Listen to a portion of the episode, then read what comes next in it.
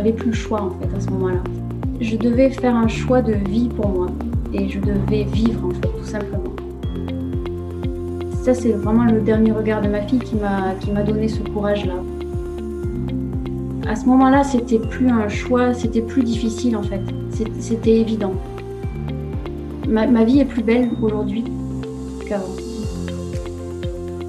Pour la première fois de ma vie, je ne pose pas la question de qu'est-ce que je pourrais faire d'autre.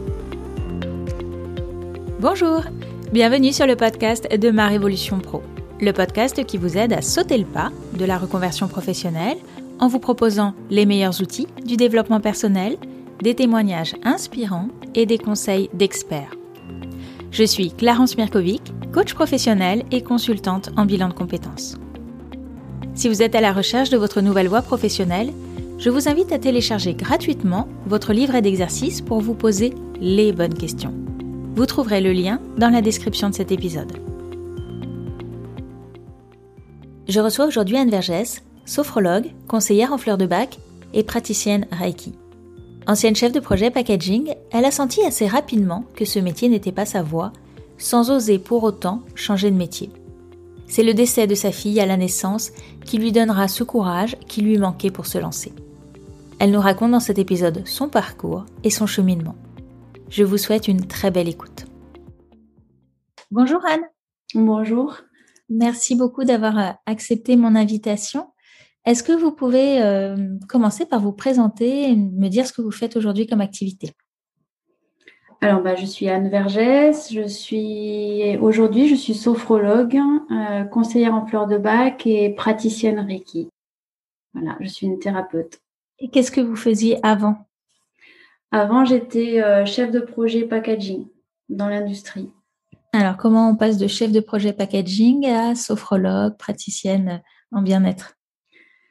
Euh, c'est un long parcours en ce qui me concerne, c'est-à-dire que moi j'ai commencé déjà à me poser des questions très tôt sur euh, mon métier. Euh, je sentais qu'il y avait quelque chose qui qui collait pas. J'aimais la partie euh, relationnel, c'est-à-dire euh, j'avais un métier qui me permettait d'être en contact avec énormément de personnes et je me rendais compte que ce que j'aimais c'était ça, c'était le, contact avec les personnes et surtout découvrir de nouvelles personnes, de nouvelles cultures parce que je travaillais à l'international. Ça, ça me passionnait dans mon métier, de pouvoir euh, aussi répondre à, des attentes différentes, être un peu le lien et trouver le compromis qui puisse répondre à toutes les attentes. Ça, c'est ce qui me plaisait dans mon métier. Mais à côté de ça, je sentais que c'était quand même pas ma voie, c'était pas ce que je, c'était pas ce pourquoi j'étais sur cette terre. Voilà. Puis j'ai eu des soucis de santé, donc j'ai cherché des solutions pour moi. Euh, j'ai rencontré les fleurs de bac. Euh, j'ai trouvé ça euh, hyper efficace, passionnant comme méthode, hein, et du coup je me suis formée. Euh, et je me suis formée au départ, donc j'ai commencé à me former en 2001, je me suis formée pour moi, pour mon utilisation personnelle. Puis au fur et à mesure des formations, euh, jusqu'à arriver en 2006 au niveau euh, professionnel en fait, le niveau 3 des de bac. Et quand j'ai fait ce niveau-là, pendant la formation, je me suis dit que finalement, c'était peut-être ça que j'avais envie de faire comme métier et que c'était pas uniquement pour moi que je m'étais formée, mais que j'avais envie de transmettre quelque chose et que tout ce qui moi m'avait été apporté par les fleurs de bac, j'avais envie de le transmettre aux autres. Hmm. Mais à ce moment-là, j'avais pas encore le courage de faire euh, une reconversion. C'était pas assez clair, c'était pas assez construit. Puis voilà, mon parcours a continué. Il y a eu des difficultés professionnelles, euh, des difficultés de harcèlement moral notamment, auquel j'ai fait face. Et à force de changer, changer d'entreprise, changer de métier euh, dans mon métier, euh, j'ai eu la sensation d'avoir fait le tour. Et j'ai eu l'envie de découvrir autre chose, mais je savais pas encore quoi. J'ai fait du coup des formations pour être coach en innovation dans mon entreprise. Et là, il y a eu un, un déclic, c'est-à-dire que je me suis rendu compte que j'étais déjà beaucoup plus proche dans cette activité-là de ce que j'avais envie de transmettre et du coup j'étais beaucoup plus performante aussi. Je me sentais à ma place et puis en fin de, de session, c'était assez fréquent qu'on me dise mais pourquoi t'en fais pas ton métier? Donc c'était à nouveau présent, de plus en plus présent au fur et à mesure des années qui passaient. Euh, jusqu'au jour où, ben, en 2010, j'ai perdu ma fille. Et là, euh, ben, dans son dernier regard, c'est un message très fort qui est passé et je me suis, j'avais plus le choix en fait à ce moment-là. C'est-à-dire que c'était, je devais faire un choix de vie pour moi et je devais vivre en fait tout simplement et vivre ma vie. Et de ce jour-là, j'ai pris des décisions. De ce jour-là, j'ai changé ma façon de travailler. J'ai demandé un 4-5e pour me libérer du temps, pour pouvoir construire mon projet professionnel, que j'ai construit petit à petit et que j'ai pris la décision finale, on va dire, euh, à la fin d'un congé. J'avais pris un congé parental ensuite parce que j'avais eu notre enfant. Et euh, à la fin du congé parental, je savais que je ne reviendrais pas dans mon entreprise. Je savais que j'avais décidé de, franchir le, pas. Et en fait, six mois avant la fin du congé parental, euh, il y a eu un licenciement économique euh, dans ma société. On m'a proposé un autre poste, mais là, j'ai refusé. Et là, j'ai dit non, c'est maintenant ou jamais. Et je me suis lancée. Hmm. Est-ce que vous pouvez nous expliquer ce que c'est les fleurs de bac? Je pense que certaines personnes ne connaissent pas forcément. Les fleurs de bac, ce sont des élixirs euh, floraux donc fabriqués à base de fleurs qui permettent de rééquilibrer les émotions. C'est-à-dire que on joue sur l'énergie de la fleur qui vient réveiller euh, l'émotion positive qu'on a en nous pour contrebalancer l'émotion négative. Alors c'est pas de la psychothérapie parce qu'on est dans l'instant présent, on est dans les émotions ressenties à l'instant T et on vient chercher en nous en fait euh, l'équilibre émotionnel naturel qu'on vient réveiller par euh, les fleurs de bac. Hmm. Ok, donc vous vous êtes formé à cette méthode-là tout en étant au début dans votre poste, c'est ça? Oui. Et quand vous avez obtenu ce niveau 3, vous, vous, pratiquiez pour, pour les autres ou c'était toujours uniquement pour vous? Alors, je, pratiquais euh, toujours pour moi. Après, euh, quand on se forme en fleurs de bac, on est obligé, entre guillemets, de suivre d'autres personnes, de les accompagner pour pouvoir valider justement le, le, dossier pour être conseiller agréé en fleurs de bac. Donc j'ai suivi plusieurs personnes et notamment des personnes qui après ont décidé de se former aux fleurs de bac tellement ça les avait aidés et ça leur avait plu. Hmm. Donc je, faisais ça en parallèle. Et puis j'ai utilisé en fait euh, la méthode en la méthode d'écoute, la méthode d'accompagnement, pas forcément que les fleurs en enfin pas que le produit, je l'ai utilisé dans le coaching en innovation. C'est-à-dire que quand j'accueillais un groupe, c'était des groupes euh, qui se formaient pas forcément de la même équipe, pas forcément du même, euh, endroit, des gens qui se connaissaient pas, qui n'avaient pas les mêmes objectifs. Et donc, il y avait une grosse part d'accompagnement émotionnel pour, que tout le monde soit au même niveau énergétique, pour pouvoir aller chercher euh, toute la créativité de chacun et travailler en équipe. Et là, j'ai beaucoup utilisé en fait cette gestion émotionnelle. Hmm. ce que j'entends dans, votre parcours, c'est qu'il y a eu comme plusieurs petits déclics, en fait, c'est ça? Il y a eu plusieurs déclics, euh, mais ce qui. Il, manquait le courage. Il manquait le courage de tout lâcher, de le lâcher prise total pour, euh, pour faire cette bascule. Et hmm. ça, ça c'est vraiment le dernier regard de ma fille qui m'a donné ce courage-là. Parce que à ce moment-là, c'était plus un choix, c'était plus difficile en fait. C'était évident. Hmm. Je peux vous demander quel âge elle avait? Elle est, elle est décédée euh, moins d'une heure après la naissance. donc je, n'ai d'elle que ce, que ce regard, et c'est, mais c'est un regard qui est très fort et qui, euh, et qui me porte en fait, parce que j'ai, si vous voulez, j'ai décidé de transformer ça en quelque chose d'hyper positif. Hmm. Et c'est ce qui m'a donné le courage, c'est ce qui m'a donné l'envie, c'est ce qui me porte euh, à chaque pas parce que je ma, vie est plus belle aujourd'hui qu'avant. C'est Qu'est-ce qui est différent? Ce qui est différent, c'est qu'aujourd'hui, je suis à ma place. Je me pose pas la question de est-ce que je devrais faire ci, est-ce que je devrais faire ça? Non, je suis à ma place et je me sens bien dans ce que je fais. Je suis moi. Hmm. Donc, ce que vous dites, c'est ce qui vous a donné ce courage de faire la bascule, ce moment si, euh, si compliqué. Est-ce que vous aviez une idée précise du projet quand vous avez euh, décidé de ne pas retourner euh, dans votre entreprise après votre congé? Alors, je savais que je voulais me reconvertir. Alors à cette époque-là, j'avais comme, comme outil, j'avais que les fleurs de bac, mais je voulais absolument me former à la sophrologie parce que j'avais euh, bah, justement la sophrologie m'a aidé euh, notamment à, à, pouvoir avoir un autre enfant après la perte de ma fille, de pouvoir passer au-delà. et j'ai trouvé que ça avait été très puissant comme, comme outil.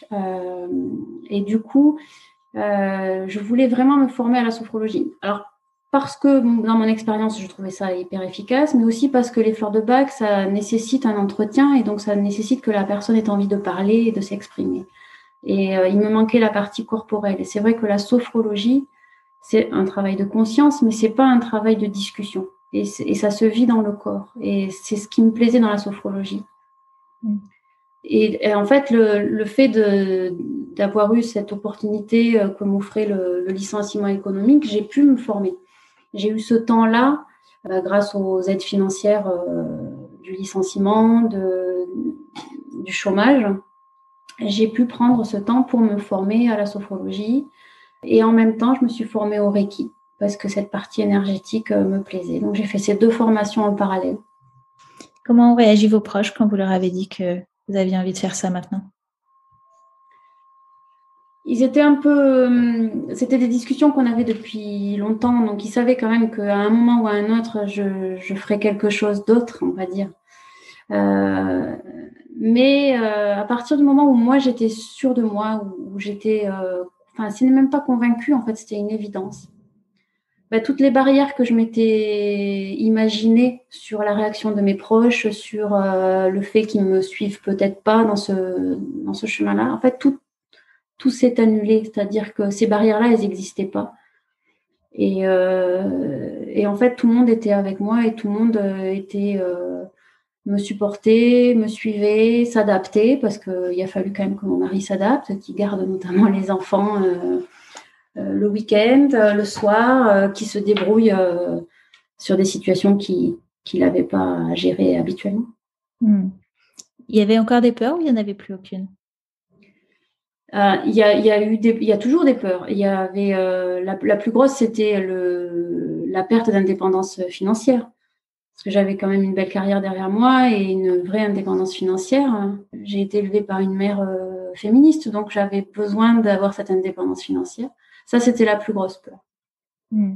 mais pas suffisante pour m'arrêter. Et comment vous l'avez gérée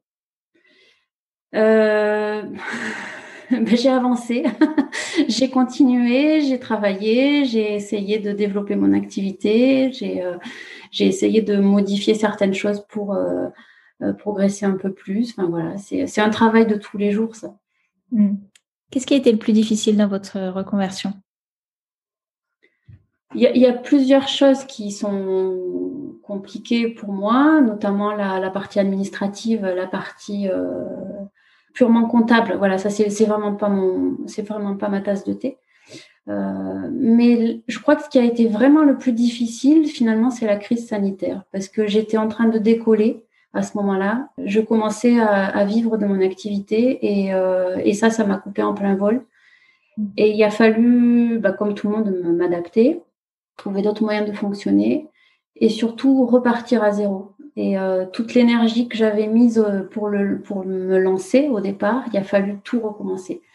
Et il faut recommencer ça à chaque fois qu'il y a des nouvelles annonces, hein, parce qu'à chaque fois, il y a des nouvelles euh, contraintes. Et, et, c'est trouver, trouver cette énergie-là deux fois, trois fois, plus avec la même spontanéité qu'au départ, en fait. Peut-être moins, moins de naïveté aussi. Hmm. Et le plus facile à l'inverse? Le plus facile, c'est de faire ce que je fais, c'est de faire mon métier aujourd'hui. Parce que c'est un vrai bonheur. Quand je finis ma journée, je suis contente de ma journée, euh, je me sens pas fatiguée, je me sens heureuse de ce que j'ai fait, même s'il euh, y a des moments euh, compliqués, des moments difficiles, des situations euh, des fois un peu, un peu lourdes, mais je suis heureuse en fait. J'ai pas, j'ai pas la fatigue de, j'ai l'impression de, de, de, de pas travailler. Qu'est-ce qui vous le plaît le plus dans votre métier? Ce qui me plaît le plus, euh, je, en fait, je, je, je, sais pas parce que j'aime vraiment ce que je fais.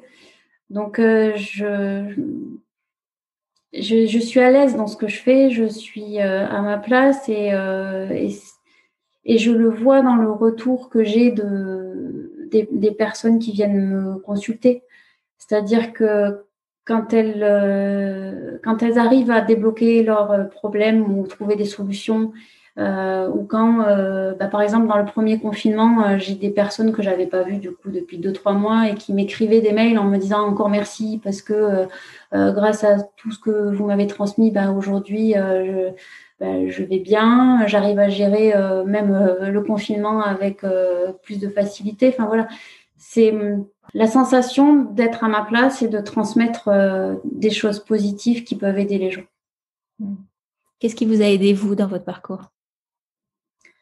Alors, moi, j'ai eu la chance d'être accompagnée. Du fait du licenciement économique, j'ai eu un accompagnement sur tous les plans, c'est-à-dire euh, sur la construction du projet, euh, mais sur aussi euh, faire ses choix, savoir se positionner, changer aussi d'attitude parce qu'on n'est plus salarié, on devient son propre chef d'entreprise et donc c'est pas du tout le même positionnement. Et moi, j'ai eu la chance d'avoir pendant six mois d'avoir un accompagnement euh, pour ça. Et du coup, ça, ça m'a vraiment aidé parce que ça m'a permis aussi de d'anticiper euh, certaines difficultés qui arrivent de toute façon. Euh, c'est pas tout rose, mais le fait de l'anticiper, ça donne quand même plus d'armes et plus de force. Sur quelle qualité, ressources personnelles vous vous êtes appuyé? Le courage et la persévérance. Mhm. Je crois que c'est ce qui me définit le plus et, euh, et c'est vraiment ce dont j'ai ce sur quoi je me suis appuyée euh, bah, pour les études, pour faire bah, les deux formations en parallèle, tout en ayant quand même ma, vie de, de, famille. Et puis de, de lâcher, savoir euh, avoir le courage de lâcher le confort matériel, de lâcher une vie entre guillemets peut-être un peu tracée et de, de créer quelque chose qui n'existe pas Qu'est-ce que vous vous dites aujourd'hui en regardant votre parcours? Bah, que Je suis contente. Je suis contente d'avoir eu ce courage-là. Je suis contente d'avoir eu ces épreuves-là aussi qui m'ont permis d'avoir ce courage-là. Bah, je, suis, je suis heureuse de, de me trouver petit à petit. C'est-à-dire que je sais que là, je suis sur le bon chemin et je sais que sur chaque pas que je fais, je vais de plus en plus près de, de ce que je suis profondément. Hmm.